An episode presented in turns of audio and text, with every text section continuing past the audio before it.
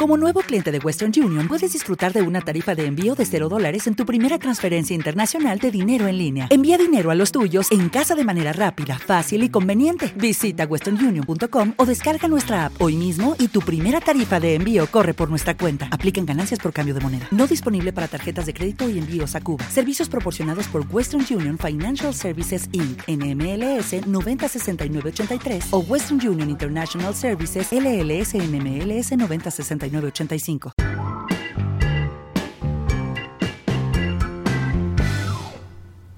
Muy buenas, bienvenidos a un episodio más del podcast Nómada Digital.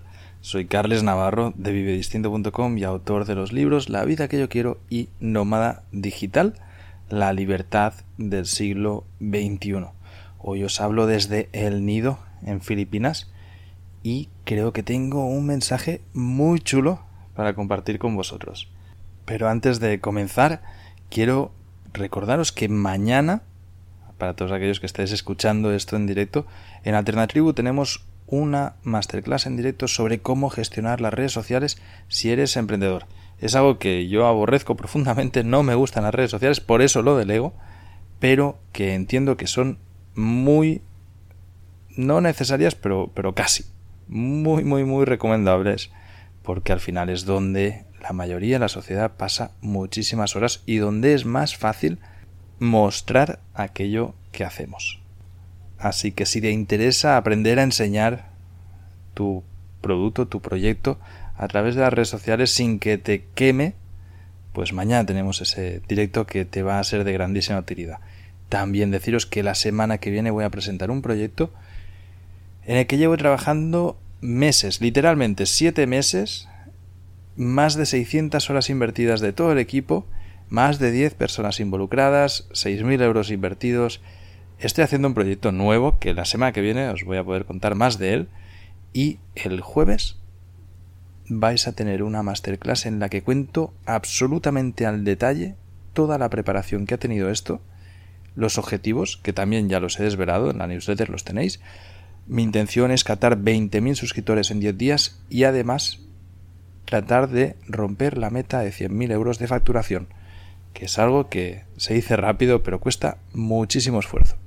Ya he grabado esta masterclass, la hice antes de ayer, y debo decir que es, que, es algo, mira, lo iba a titular una obra de arte, pero realmente una obra de arte del emprendimiento. Hostias, creo que hay posibilidad de enseñar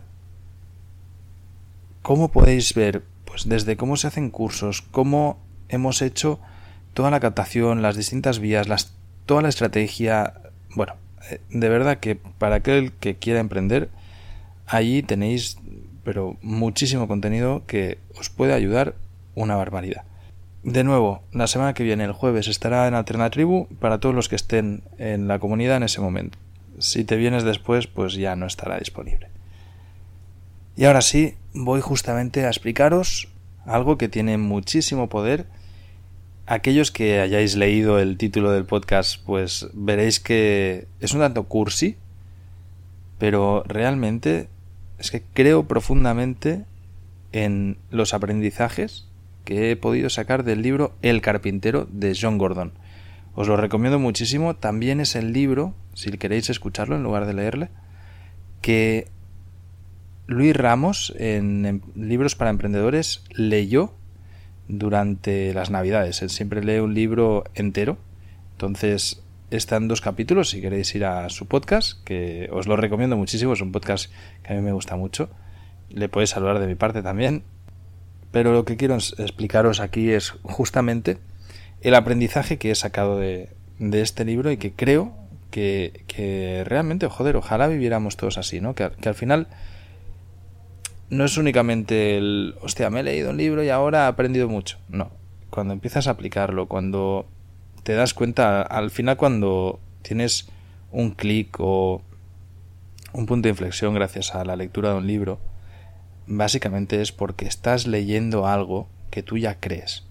Tenemos el, sesgo de confirmación, lo tenemos altísimo todos y sencillamente pues te lo ordenan de manera que dices, hostia, es que esto es exactamente lo que yo pienso. Y, sí, me hizo mucha gracia también que una persona que conozco poco, hace poco me, pasó un resumen de un propio podcast mío. Y, yo no me acuerdo lo que digo, hablo mucho. Y, y me pasó como una estructura de ideas, ¿no? Y dije, joder, es que me parece genial, yo pienso exactamente igual. Y luego me, confesó, dijo, es un resumen de tu podcast. Dije, ¿ves? Pues, pues estoy 100% de acuerdo con él. Al final, cuando vemos algo que resuena con nosotros, tenemos este sesgo de confirmación y decimos, hostia, es que yo con esto me caso. Y en este caso, con este libro, hay dos conceptos que me han gustado muchísimo y que quiero compartir con vosotros porque creo que son muy potentes. El primero es intentar hacer siempre una obra de arte. Ya no únicamente en el trabajo, cuando estás haciendo cosas. Y no me refiero a buscar la excelencia a tal punto en el que vayas a, constantemente rehacerlo todo porque nunca va a quedar suficientemente bien como tú quieras, sino a meterle toda la energía, empeño, concentración y foco para sacar aquello que crees que es lo mejor que has podido dar en ese momento y que es aquello que creer de verdad que es lo que, pues mira, en mi caso, la audiencia puede valorar. Esto muchas veces eh, recibo mensajes de, muchos de vosotros diciendo, hostia, Carles, me ha gustado mucho este podcast, el mejor episodio que has hecho, eh, sigue así, cosas de aliento y, de verdad yo os lo agradezco un montón porque me sirve muchísimo. Ah, pero a su vez, también pienso, joder, si lo he hecho tan bien, ¿qué hago? ¿O cómo voy a hacer para mantener el nivel la semana que viene? Y la otra, y la otra, y la otra, ¿no? Al final hago 52 episodios de podcast al año, mínimo, solo de podcast nómada digital. Entonces, también me mete presión, ¿no? Es decir, hostia, es que a lo mejor una semana no estoy tan inspirado, no estoy haciendo bien las cosas, no. No conecto con la audiencia por el motivo que sea y puedo llegar a sentir que no estoy a la altura, por decirlo de una manera. Pero al final de cuentas, a lo que me refiero es a tratar de dar siempre lo mejor, a meterle el alma a las cosas. Yo cada vez que escribo un correo, que de verdad escribo pues muchísimos, eh, estos días he redactado tropecientos correos, lo hago y, termino diciendo, joder, qué a gusto, todos aquellos que, os perdéis la newsletter es un error, porque en vivedistinto.com ahí en la newsletter es donde mando más cosas, es donde trato de compartir más aprendizajes, donde puedo contextualizarlo. Aquí solo me escucháis. De la otra manera me leéis y puedo mandaros un enlace, puedo poner cosas. Pero, que, que no es que sea un error, que genial si no os apetece leer la newsletter, yo os recomiendo que lo hagáis porque si estáis escuchando esto es porque os gusta también, ¿no? Aquello que tengo que decir en la newsletter digo de más. A lo que me refiero con esto es que cada vez que intento hacer lo mejor que puedo, obtengo un buen resultado. Y no es porque consiga aquello que me proponga y de que todo sea excelente, como es este podcast, sino es porque se transmite mi voluntad de hacerlo lo mejor posible. Y esto la gente también lo valora. Y evidentemente también valorará si es fake esta voluntad. Si yo estoy diciendo que quiero hacerlo mejor, pero realmente no se nota que yo estoy intentando hacer las cosas lo mejor posible, esto también lo va a percibir todo el mundo. Y en este libro se explica muy muy bien este concepto. Y al final, en lo que yo me sentí reflejado es que en este proyecto en vivedistinto.com llevo años, literalmente, intentando siempre hacer lo mejor que puedo, ser lo más útil posible, compartir de la manera más transparente posible, hacer las cosas lo mejor posible, a pesar de cometer errores constantemente. ¿eh? O sea, no digo que lo haga bien, digo que intento hacerlo lo mejor posible. Le pongo el alma. Y al final, esto está obteniendo sus frutos. Porque sencillamente las otras personas que están a otro lado lo ven. Y esto mismo, cuando estaba grabando esta masterclass para Alternatribu, que la que sale la semana que viene, de verdad estaba dura 45 minutos casi. Está metiéndole, o sea, con un mapa de Miró, no sé cuántos puntos, está es es una burrada, pero seguramente se puede hacer mejor. Yo lo he hecho todo lo mejor que he podido y, y, he tratado de ser lo más transparente posible, enseñarlo absolutamente todo desde dentro para intentar ayudar. Y salí con una sensación de decir, joder, qué guay, porque sé que sí que va a haber gente a la que le sea muy útil. Luego, tengo feedback de, todos los que lo veis y me, mandáis un comentario diciendo, hostia Carles, brutal, em, esto me ha servido mucho, justo lo que necesitaba en este momento, tal, tal, tal. Me parece genial. Y, y al final esto lo que hace es que creas embajadores tuyos. No es una manera de hacer marketing convencional ¿no? en la que voy a volumen de gente, ya a mucha gente, pero es una manera de tener una audiencia muy fidel, que te recomienda, y aunque es un espacio de poco a poco a poco a poco, yo lo siento, que cada vez esto va creciendo más y cada vez hay más gente que recomienda lo que hago. Sencillamente se retroalimenta todo esto. Y yo cada vez que veo esto le meto más ganas, le meto más esfuerzo intento hacerlo mejor. Y de nuevo, muchas veces no lo hago todo lo bien que debería. Pero al mismo tiempo, la conexión que se crea con la audiencia hace que se me perdone, entre comillas, meter la pata de vez en cuando. Porque, de nuevo, yo no me considero una persona con unas capacidades extraordinarias, sí que me considero una persona que tiene una vida extraordinaria, si lo entendemos como fuera de lo común. Pero soy un humano que no para de meter la pata. O sea, e, eso lo, tengo clarísimo y, bueno, pues convivo con ello y me acepto como, como soy. Hace unos días compartía también unos aprendizajes que, he tenido en, en, un templo budista en Taiwán, ¿no?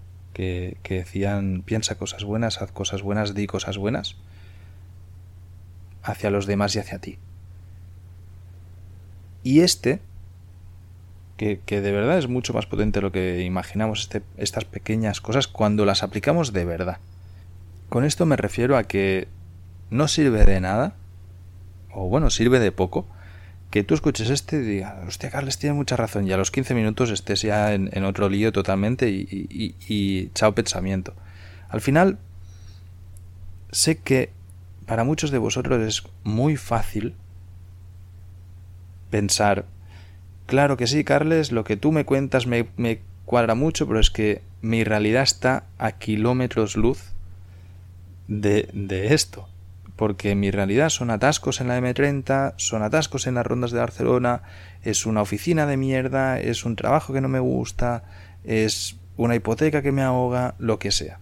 Eh, entiendo perfectamente que, que vuestra realidad para muchos sea esta y que evidentemente bajo estas circunstancias el mensaje de piensa cosas buenas, di cosas buenas, haz cosas buenas, pues se evapore es normal. Poneos en la situación que tengo yo. Mi realidad es otra. Yo, yo mi día a día es maravilloso. Lo digo así y, lo siento si alguien dice, hostia, qué, qué tío más asqueroso. Yo me paso el día haciendo cosas que me gustan, en sitios que me encantan y me siento realizado por aquello que hago y trato de compartirlo así como lo estoy diciendo. Y creo que esconder esto también es estúpido, no lo siguiente. O sea, yo entiendo que la mayoría de gente no vive como vivo yo, pero vale. Lo que yo trato de decir es que yo, como yo vivo se puede vivir también.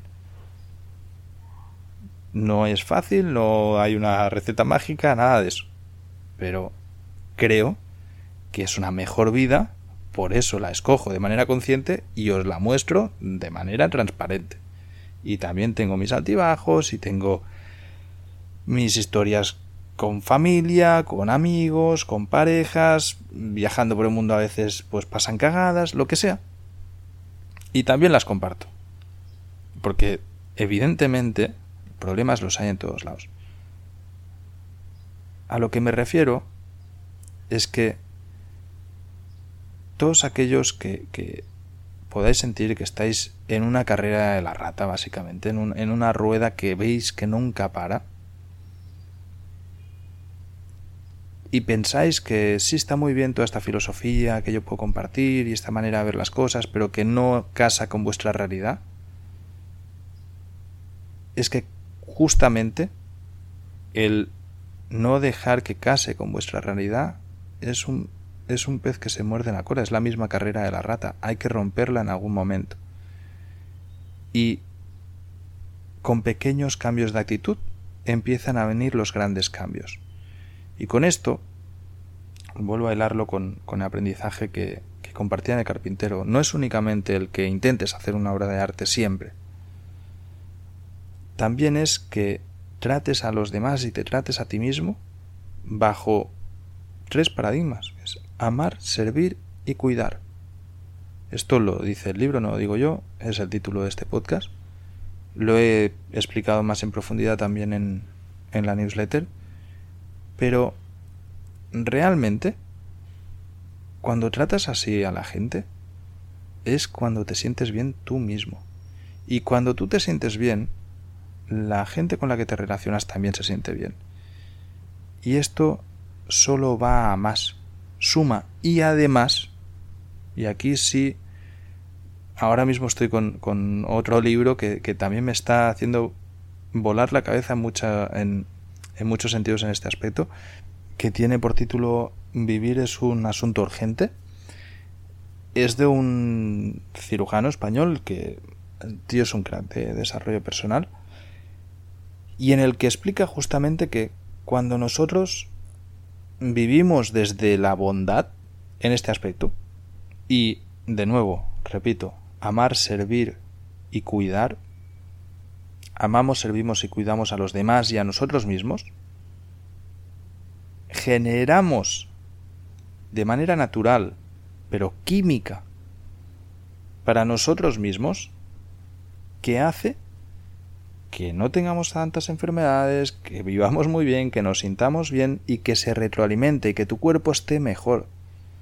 Y esto realmente es la mejor prevención para un montón de problemas de salud que están al orden del día en la sociedad en la que vivís, la mayoría.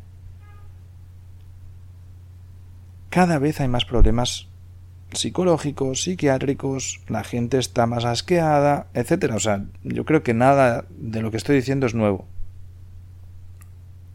Y justamente el mantener este malestar solo hace que alimentarlos. Y aquí yo entiendo que, de nuevo, si estás metido hasta el fondo en esta carrera, es muy difícil ver la luz al final del túnel. Porque dices, hostia, sí, claro, muy fácil, pero es que tengo que pagar alquiler, es que todo es una puta mierda, todo es horrible. Y yo, de nuevo, no tengo la varita mágica de la ni solución de esto, pero voy a decir qué es lo que yo haría en una situación que conozco cercana. ¿Vale? Imaginaos que sois una persona que vive en Barcelona, el alquiler está por las nubes, tienes un trabajo de mierda, pero que te sirve para pagar, que no te gusta, que tienes un sueldo base. Sueldo base 1.500 euros al mes. Para algunos puede parecer mucho, para otros puede parecer poco. En Barcelona, si tú quieres vivir por tu cuenta con esto, poco te va a dar. O sea, realmente un alquiler solo no vas a ser capaz de pagarlo. Puedes compartir un piso, que es lo típico que pasa en, Barcelona, pero también en Madrid, en otras ciudades de España. En, en Bilbao, en San Sebastián, sitios muy caros para vivir donde el salario no se corresponde con el coste del nivel de vida o no va correlacionado. Lo primero que te diría es que rompas con lo que te sea más fácil romper. Y si no, con todo de golpe. ¿Puedes irte a vivir a otro lado? Es que quiero vivir en Barcelona, ya. Pero realmente ponen una balanza. Lo primero que a mí personalmente las ciudades no me gustan. Barcelona quizás es de las que más, pero aún así es asfalto, es todo artificial, no tienes contacto natural. Creo que hay sitios muchísimo mejores en los que podrías vivir en contacto con naturaleza, en contacto con la playa, en contacto con la montaña, con lo que sea, a un precio súper más bajo, en los que un salario menor incluso te rindiera suficiente como para que no tuvieras todo este estrés, pero al final no solamente te rindiera suficiente para que no tuvieras todo este estrés, sino que la calidad de vida que ganarías te haría sentir mejor. Estoy seguro que la mayoría de vosotros habéis ido de vez en cuando a la montaña, a sitios, a un típico pueblo perdido que está ahí y tal, y conoces a, a, las personas que están ahí viviendo, que venían de la ciudad. Todas ellas, todas las que están ahí, es que es un clásico, o sea, los conoces y dicen, no volvería a ciudad ni del coña, aquí estoy muy a gusto, contacto con la naturaleza, vivo bien y aunque trabaje físicamente y a veces es duro y demás, estoy mucho más feliz. Al final esta misma felicidad, la que tú sientes, es la que transmites a los demás. Y si tú no eres capaz de tener una vida en la que tú te sientas feliz, vas a ser totalmente incapaz de aplicar cualquiera de estos consejos que, o, aprendizajes que te estoy nombrando ni te vas a tratar bien a ti mismo, ni vas a tratar bien a los demás, ni vas a hablarte bien, ni vas a actuar bien ni para ti ni para los demás. Vas a comer comida chatarra porque no vas a tener tiempo, porque tendrás cualquier excusa siempre, vas a cagarte en todo cuando alguien está en un semáforo tardando más de lo que debe, o cuando alguien te pita, pues te vas a mosquear también. Esto, esta vida, se retroalimenta muy fácilmente. Y en esta vida, en estas circunstancias, es normal que no veas la capacidad de poder amar, servir y cuidar a los demás o a ti mismo, de poder hablarte bien a ti, de poder hacer cosas buenas, de poder salirte de la carrera a la rata. Normal, porque estás hasta el fondo de la carrera a la rata. Y, de nuevo, no hay una solución para ello más que romperlo. Y lo que yo te diría es que pongas en una balanza qué es aquello donde estás, qué es aquello que te aporta. Yo tengo una muy buena amiga en Londres y hablamos muchísimo y, y está en la misma situación, que es como que constantemente está con la opción de poder generar dinero para marcharse. Pero luego, pues no genera lo suficiente porque la vida es cara y, y, pasan años con esto. Hasta que llega un punto en el que ha llegado un proceso en el que ha puesto una balanza, ha dicho, es que no me compensa, o sea, prefiero marcharme con las manos vacías, pero marcharme ya, porque esperar un poquito más, este poquito más nunca llega. Y al final es este primer paso, decir, yo rompo con esto, me voy, me voy a un lado donde voy a estar mejor y a partir de aquí puedo empezar a construir. Pero si tú no estás mejor en este primer momento, es imposible que, que, que empieces a construir. Y con esto, a lo que intento dar respuesta es a que desde dentro de la mierda, perdón por la expresión, pero, es tal cual, solo vas a ver mierda. Pero en el momento en el que te sales, vas a poder implementar un montón de cosas que te harán una persona feliz. De nuevo, yo mi vida, que os he explicado hace un momento, de la cual estoy muy contento, parte de una base de libertad en mi caso. Que, que de nuevo, es algo muy personal y, y no es para todo el mundo, pero parte de poder tener un prisma mega privilegiado desde el cual me es muy fácil ver lo guay que es la vida. y, ver lo realizado que me puedo sentir haciendo un podcast como este. Evidentemente, si yo estuviese en Siberia puteado o, en una fábrica de SEAT en, en el Hospitalet de Llobregat, también me estaría asqueado. Justamente, huyo de ahí, o sea, ni de coña, es que ni se me pasa por la cabeza. Al final, las circunstancias en las que nos encontramos van a ser los grandes condicionantes para cómo actuemos. Y no podemos pretender cambiar la manera de actuar si no cambiamos estas circunstancias. Y para cambiar esta manera de actuar necesitamos un poquito de fuerza de voluntad, pero necesitamos tener un ambiente amigable, porque si no, la fuerza de voluntad se acaba. Yo pienso, y cada día lo pienso, amar, servir y cuidar. decirme cosas buenas, hacer cosas buenas, pensar cosas buenas. Pero y, lo hago todos los días, de manera activa y consciente de ello. ¿Pero por qué? no tengo preocupaciones que impidan que mis pensamientos estén en, en esto. Evidentemente que si tienes muchísimas preocupaciones que que te llenan la mente, porque es que llenan la mente. Esta es otra de las cosas que, estoy aprendiendo con este libro nuevo. Y es que realmente, cuando estás en mucho caos, tú solo vas a ver caos. Y solo vas a generar caos, eso es lo peor. Por eso es tan difícil salir de una depresión, por eso es tan difícil salir de, de, de un mal momento. Porque igual que lo bueno se retroalimenta, lo malo también se retroalimenta.